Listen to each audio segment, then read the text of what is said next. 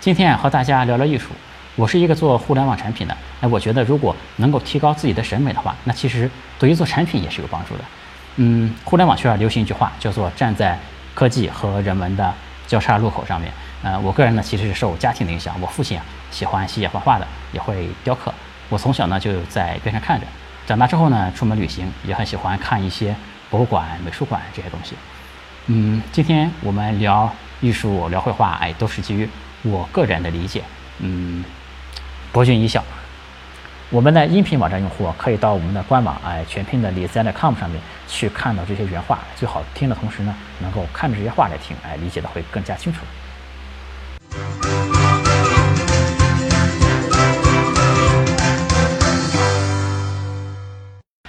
有趣的灵魂，很久没聊人文，我是李自然。今天和大家聊聊艺术，我们先从古典艺术开始聊。古典艺术呢，在我的概括下呢，主要是两个词啊，一个是具象，一个是完美啊。我们先说具象，呃，我们看到是一个埃及的赫亚尔肖像，这是埃及很有名的一个艺术作品。但是这个作品啊你乍看起来，哎，它的人体很扭曲，哎，很难受。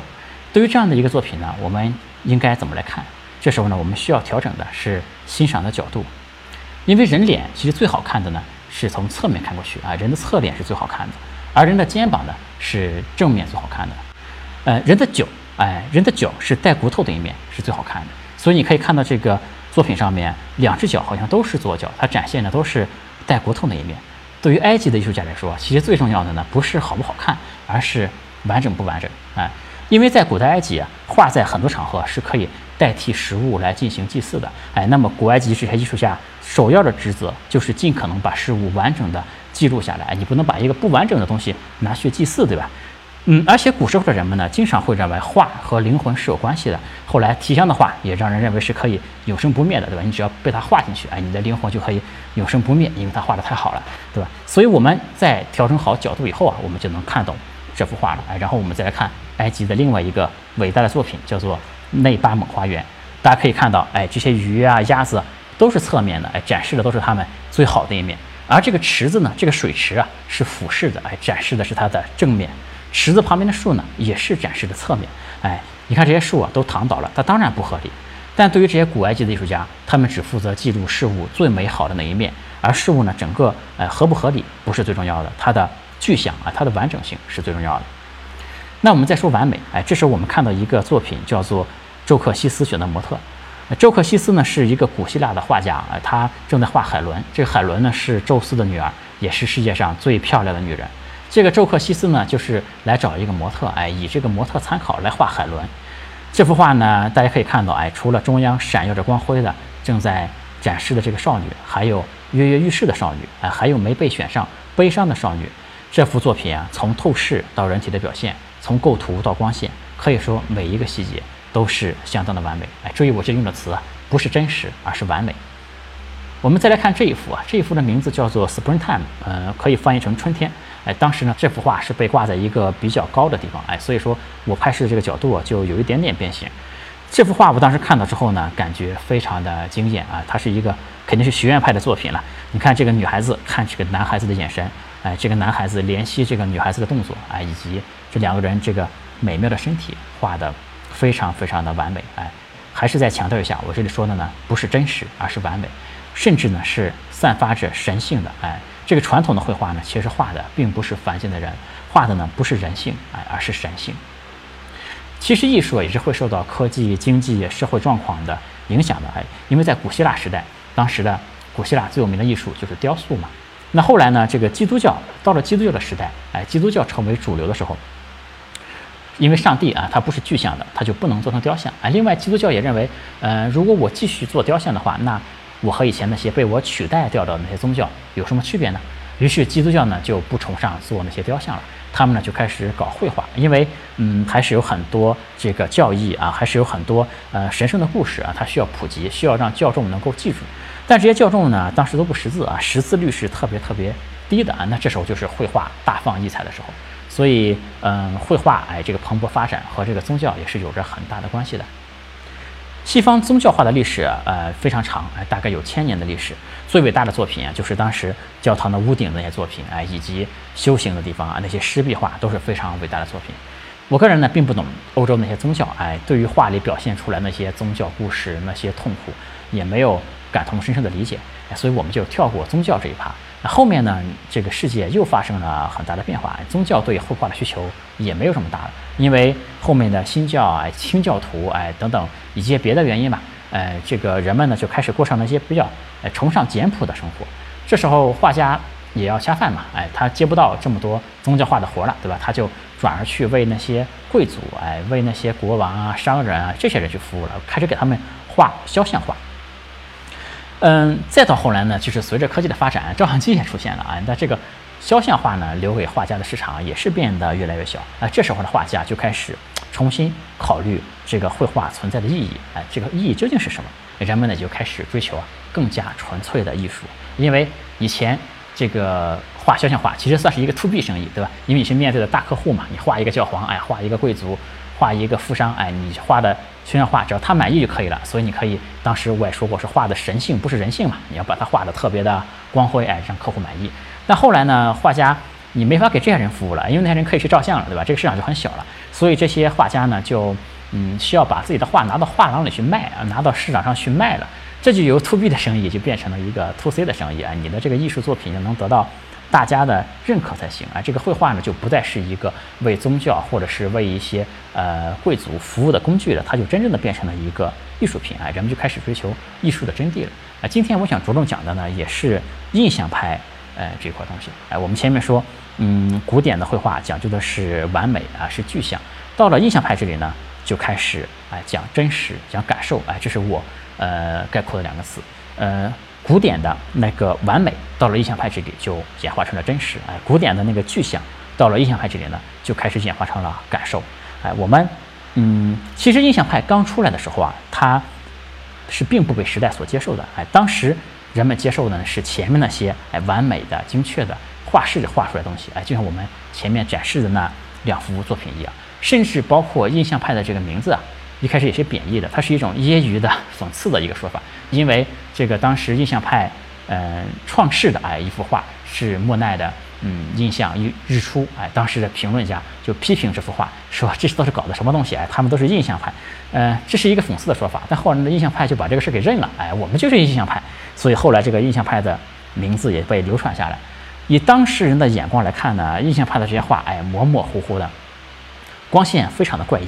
呃，这个而且呢，没有任何的细节啊，简直就可以说没有画完。嗯，现在呢，我们听说的这些印象派的大师，哎，比如说莫奈啊、马奈啊、希斯莱、毕沙罗等等，今天当然是如雷贯耳，哎，但是在当时呢，其实他们也只是一些被人看作是异类的哎年轻人，他们并不被主流的画界所接受。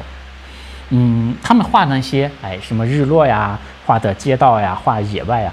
就是画面看起来，哎，很佛系，但是呢，我们如果仔细观察的话，哎，我们就可以看到他们其实一笔一划都充满了力量，哎，都是在向旧秩序来挑战的。嗯，我前些年的时候啊，哎，有一次做一个项目啊，那项目失败了，赔了我好几百万，当时的心情呢也是有些沮丧，我就买了张机票飞到纽约，钻进了 MoMA，哎，MoMA 就是纽约现代艺术博物馆。嗯莫曼呢有一张大画，就是莫奈的睡莲，哎，那一幅画非常的大，哎，其实不是一幅画，它是三幅，哎，呃，而且这三幅画呢不是在一面墙上，而是排成了一个曲面，哎，好像现在的这个曲面屏一样，呃，感觉非常的现代。我就在这个照片上的这个座位上就坐了一下午，哎，坐了好几个小时。这幅画呢是莫奈晚期的作品，嗯，整个画面呢非常的平和，哎，看起来有一种求道派的感觉。但是如果你仔细看来，这幅画呢又分明是在挑战。不但在物理上这个画布很大，啊，而且这幅画呢，这个作画用的手法，你好像这幅画看不到边际一样。嗯，我呢其实也是比较佛系的一个人，但创业这个事本身啊就是在挑战。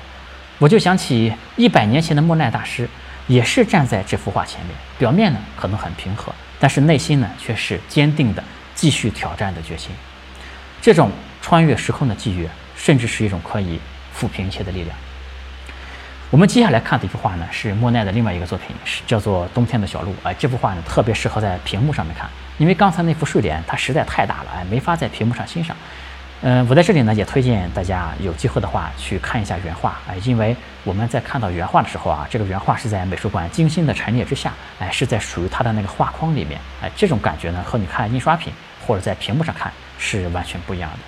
另外呢，我们欣赏的时候，这个画面的尺寸也是一个很重要的因素，哎，比如说我们前面说那个睡莲它太大了，哎，根本没法在屏幕上显示出什么细节。另外呢，还有一幅画，哎，相反就是非常的小。比如有一个很有名的作品叫做《记忆的永恒》，哎，这幅画呢其实非常非常的小。我拍了一张照片，哎，我特意拍上了一个人，可以看到是一张非常小的一幅画。如果你在美术馆里，哎，看到这幅画这么小，哎，你就会很精致，哎，很用心的去观摩它，哎。但是如果你在屏幕上看呢，其实所有的画，哎，都是一样大的。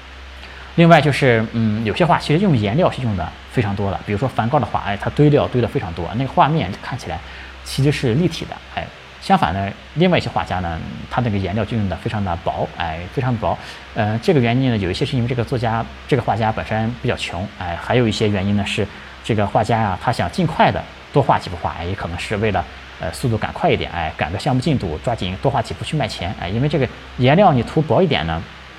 就能画的比较快，哎，所以说很多这种细节是你透过屏幕所没法看到的。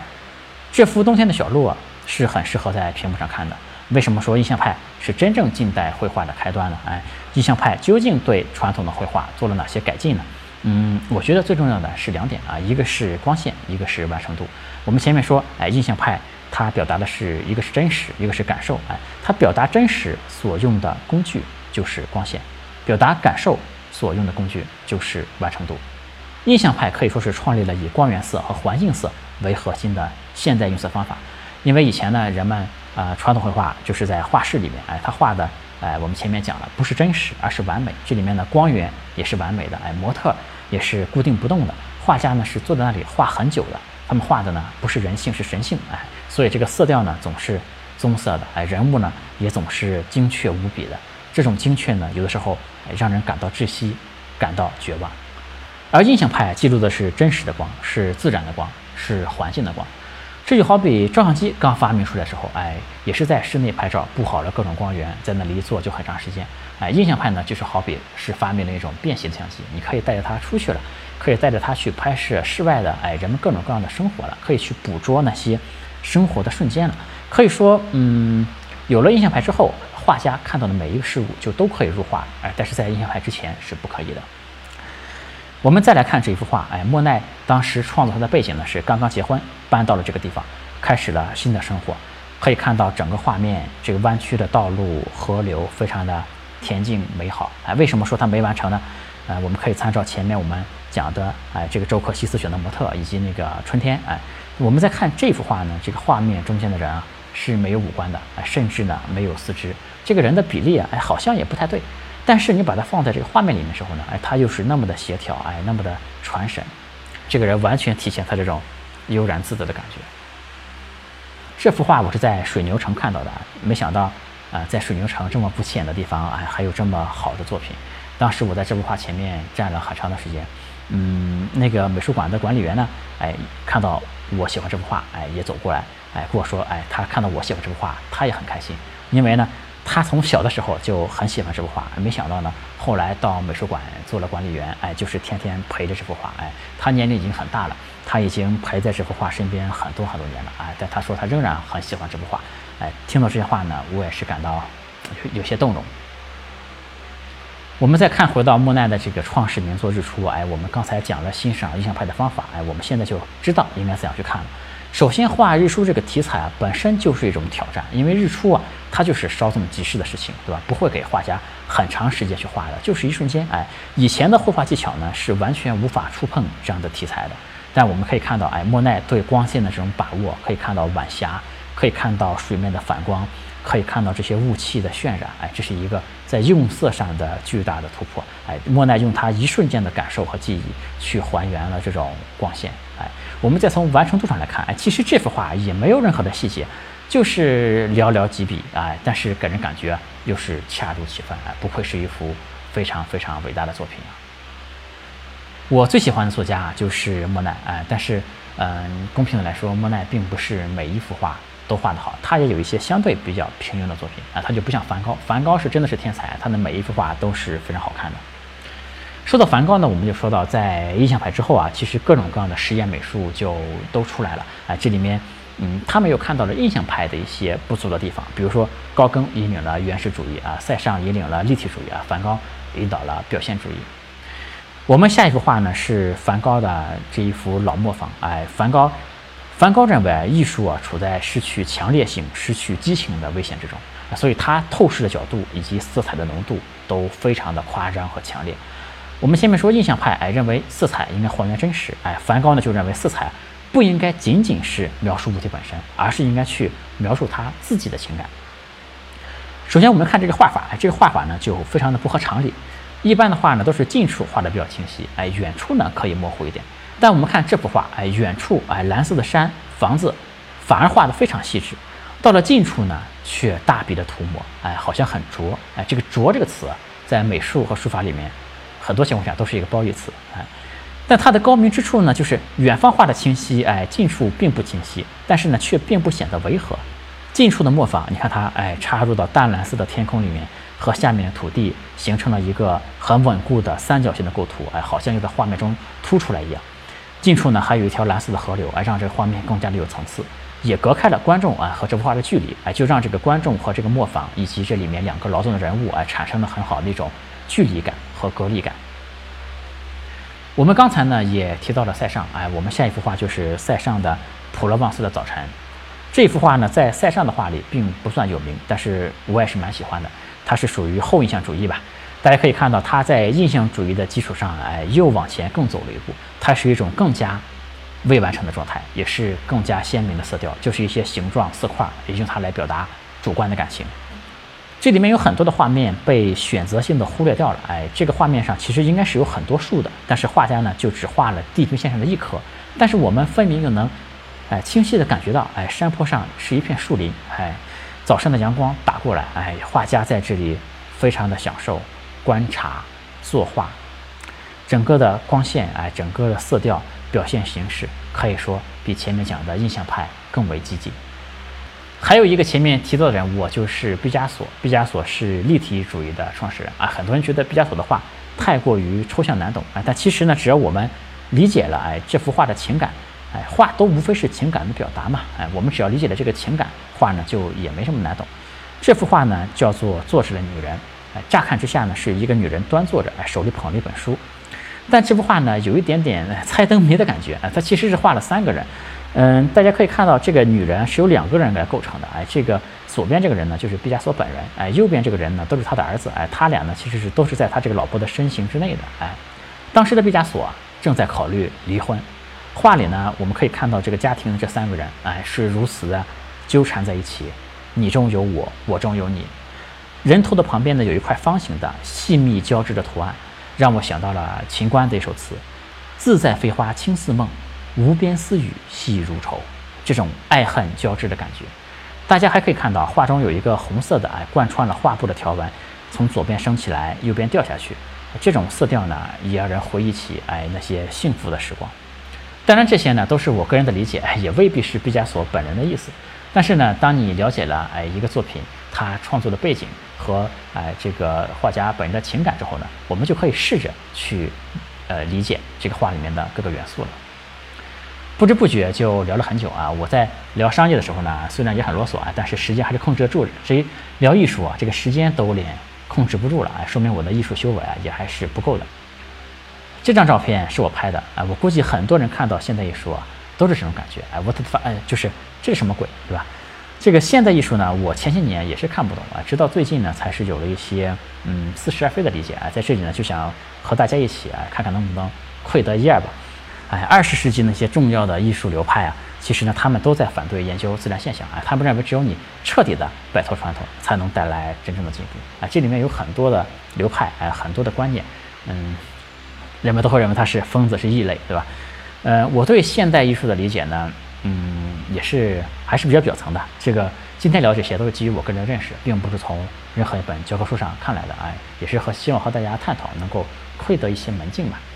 呃，我概括起来，现代艺术最想表达的几个东西呢，就是哎时间，哎空间，还有就是抽离。首先呢，我们来看时间，哎这幅画呢，可以把它翻译成啊遛狗的动态。呃，这个作者呢是未来主义的画派，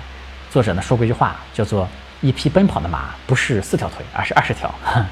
这个画呢也非常好懂，哎，这个静态的画面里呢，其实体现了动态的时间。大家可以看到，这个女主人啊只迈了一步，哎，但这个狗呢就迈了很多步。这个狗尾巴呢也随着摆动，这个狗绳呢也前后的晃了几次。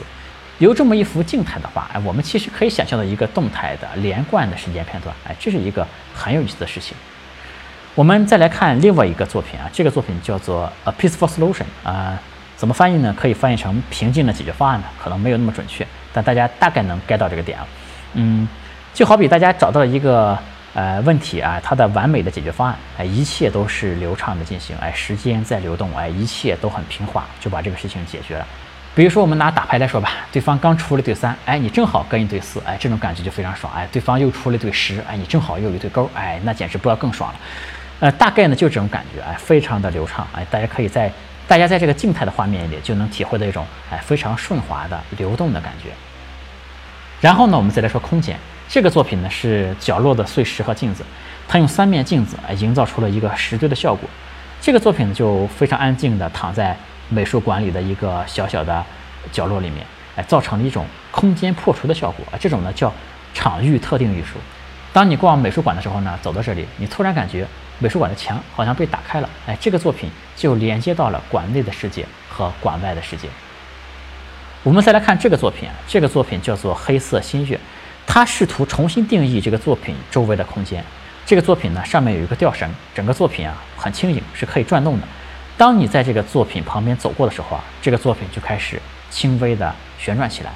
你可以想象这些黑色的新月状的叶片，哎，它们的运动轨迹，把这个空间呢切割成了很多零碎的啊很有趣的形状。嗯，这个作品呢也是在提示，哎，我们每个人呢。不仅仅是自己，哎，你的每一个动作呢，其实也都在对你周围的空间，哎，对你外界产生影响。这个作品呢叫做 Void，呃，可以翻译成空，哎，但好像也没有那么准确。这个作品呢是由玻璃丝和色素颜料做成的，有一些光学的原理在里面，看上去呢是特别纯粹的那种黑，啊，没有任何的反光在里面出来。呃，在美术馆里啊，你远远的看到它就像一个黑洞一样。它挑战的呢是空的概念，是无限。是物体变成空间。我们来一张侧面的图，可以看到这个作品是固定在墙上的，但是呢，看不到它固定的方式。它仿佛暗示这个作品并不受这个墙面的限制，它只是收敛了，哎，但是并没有终结，哎，这个物体好像是没有边界的。我们前面说了，这个作品的光学原理呢，让它看上去非常非常的黑，哎，你在正面凝视它的时候啊，就好像是在看一个黑色的深渊一样。如果你离得它很近，你就仿佛是看到了整个宇宙。嗯，非常的壮观，而且有一种时间都静止了的感觉。就是这样伟大的一个作品啊，我非常喜欢这个作品。哎，当时在那个美术馆里面人也很多嘛，有很多的游客。哎，这个就有一个呃美术馆的工作人员给大家哎做解说，哎就给大家说 echo 啊 echo 这个词呢就是回音的意思了。嗯，于是呢一群游客哎就往这个作品里边喊话，哎来听这个回声。哎，这么伟大的一个艺术品呢。嗯，这些游客就把它当成了一个像大喇叭一样的东西，对吧？每个人都冲着它喊，哎，所以说这个艺术欣赏还是嗯需要一定的水平的，哎，嗯，那个工作人员呢，当然我也理解，哎，可能是一种无奈之举吧，哎，对这些游客可能也不能解释的哎特别深奥。现代艺术啊，另外一个重要的表现手法就是抽离，哎，他把呃一个东西的概念抽离出来，哎，试图以小见大，能够窥得这个事物的本质。啊，我们看这个作品，这个作品呢是难民世界地图。哎，我选这个作品呢，不是因为它特别优秀，而是因为它很容易理解。这个作品呢，它是一个由编织袋拼凑而成的一幅世界地图。哎，这个编织袋子啊，是难民啊在这个颠沛流离的时候常用的东西。哎，自己仅有的一点家当，哎，就提在这个编织袋子里面。那这个作品在表达什么呢？就是对于那些难民来说啊，这个世界虽然很大，但是呢，走到哪里都是难民。这里呢就引申出一个概念，就是个人身份其实不是由国家来定义的，而是由个体的记忆和体验构成的。这里呢我们可以延伸一下，哎，我觉得这个事情呢不仅仅是对于难民，对于我们每一个人其实都是一样的。比如说对于富豪来说，哎，走到哪里可能都是花天酒地，哎，如果让富豪做这么一张世界地图，哎，可能就是用各个国家的钞票做成的就可以了。比如说，呃，一个诗人，哎，走到哪里都可以写诗；比如说，一个音乐家走到哪里都可以演奏，哎，但是对于像我们这样一个普通人来说呢，可能你走遍天涯海角，哎，也还是一个普通人。这是一个极简主义的作品，叫做《红色板子》。哎，像这样的作品，我们怎么去看，怎么去欣赏？那现代艺术呢，好像就有很多这样的莫名其妙的东西。这个作品呢，其实它是想用极简主义的形式来表现加州。呃，这个板子呢，我们在正面去看，可以看到它的反光，它的反光特别像那种跑车上面车漆的反光。我们再看这个作品的摆放方式，哎，它特别像一个冲浪板的摆放方式。哎，很多冲浪板都是哎靠着墙这么立着摆的。所以说呢，这个作品啊，它就是用一个红色的板子，哎，这么一个极简的形式来表现了加州的两大特色，哎，一个是跑车，哎，一个是海滩冲浪。这个作品呢，它就把加州这么一个庞大的概念，哎，抽离出来一个最最简单的极简主义的形态，哎，用这个作品呢来做了加州的两个隐喻，哎，这就是一种抽离。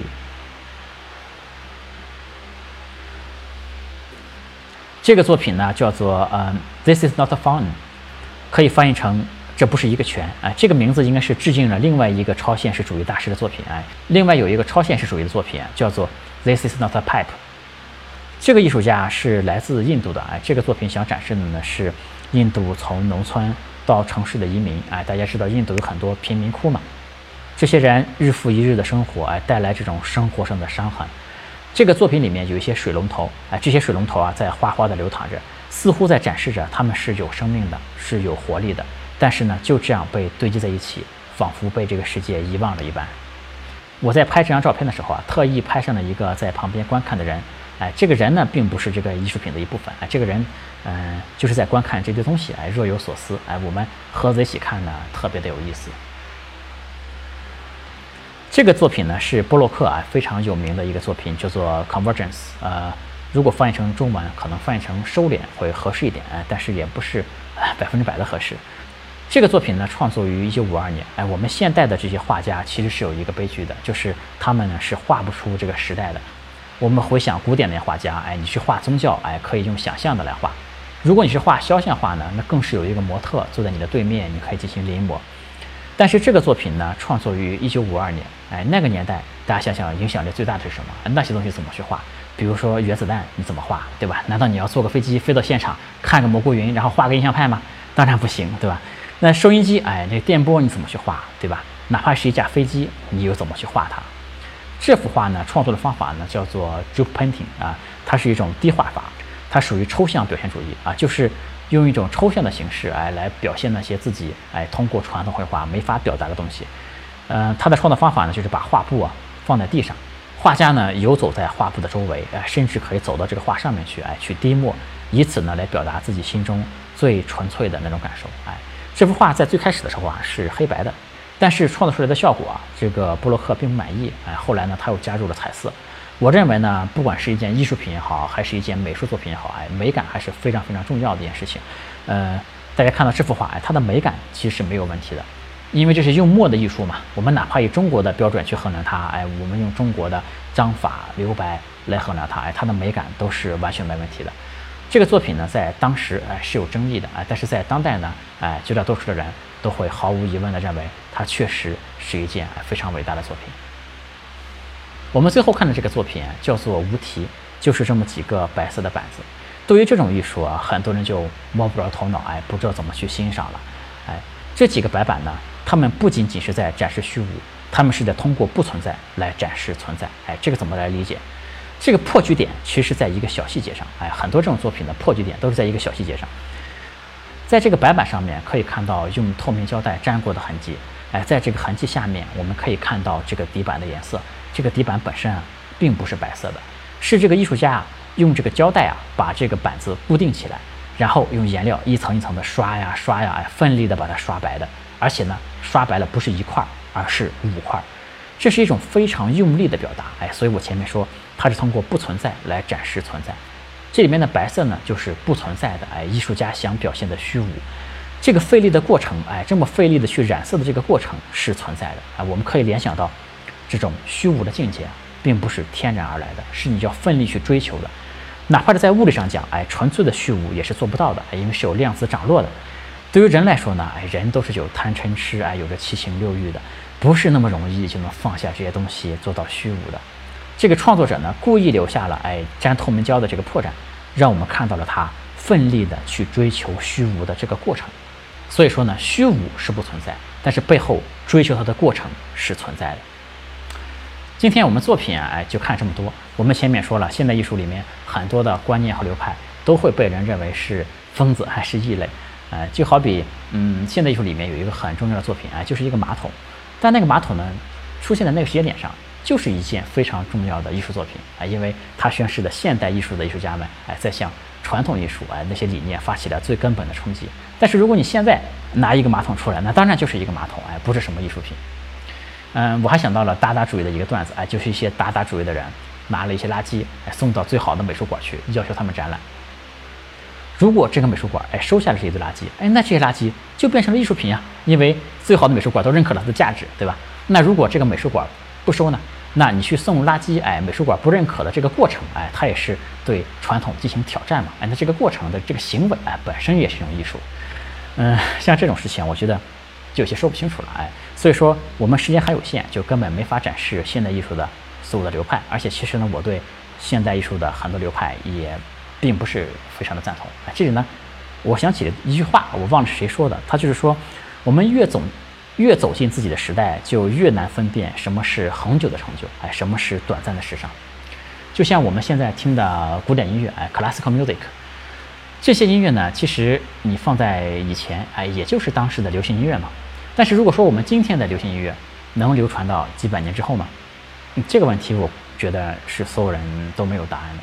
所以我看现代艺术呢，看了半天哎，其实我也分不清楚哪些是真正伟大的，哎，哪些只是流行一时的。那我就在思考啊，究竟什么才是艺术的本质呢？嗯，最后我的想法是这样：艺术呢，就是刚好在我们的理解范围之内，但是呢，又是在现实之外的，哎，让我们在。欣赏它的那一瞬间啊，忘记了这个俗世啊，但是呢，它又没超脱出我们的理解范围，我们就可以通过它来思考，嗯，这个世界本来的样子，哎，这个世界应有的样子。这个世界上呢，本来就没有艺术品，哎，有的只是艺术家。我们看见的呢，其实不是作品，而是作品背后的那个人以及你自己。嗯，我们这个视频啊，在开始的时候也曾经说过，哎，现在互联网圈很流行的一个词，呃，很流行的一句话，就是站在人文和科技的交叉点上，哎，这句话都被大家用烂了，哎，是个人就敢说这句话。但是艺术本身，我觉得是容不得浮躁的，哎，像我这点微末的道痕，哎，希望能够给大家带来，哎，哪怕是一点点的启发。我自己呢，也真心的希望，我以后在做各种互联网产品的时候，能够让人感觉到。这里面哎有一丝哎艺术的、人性的这种气息。有趣的灵魂聊科技人文，我是李自然。关于艺术就和大家聊到这里，我们下次再见，拜拜。欢迎加我的个人微信李自然零三，全拼的李自然，数字零三。我们有一个社群，大家一起来讨论商业、科技、互联网。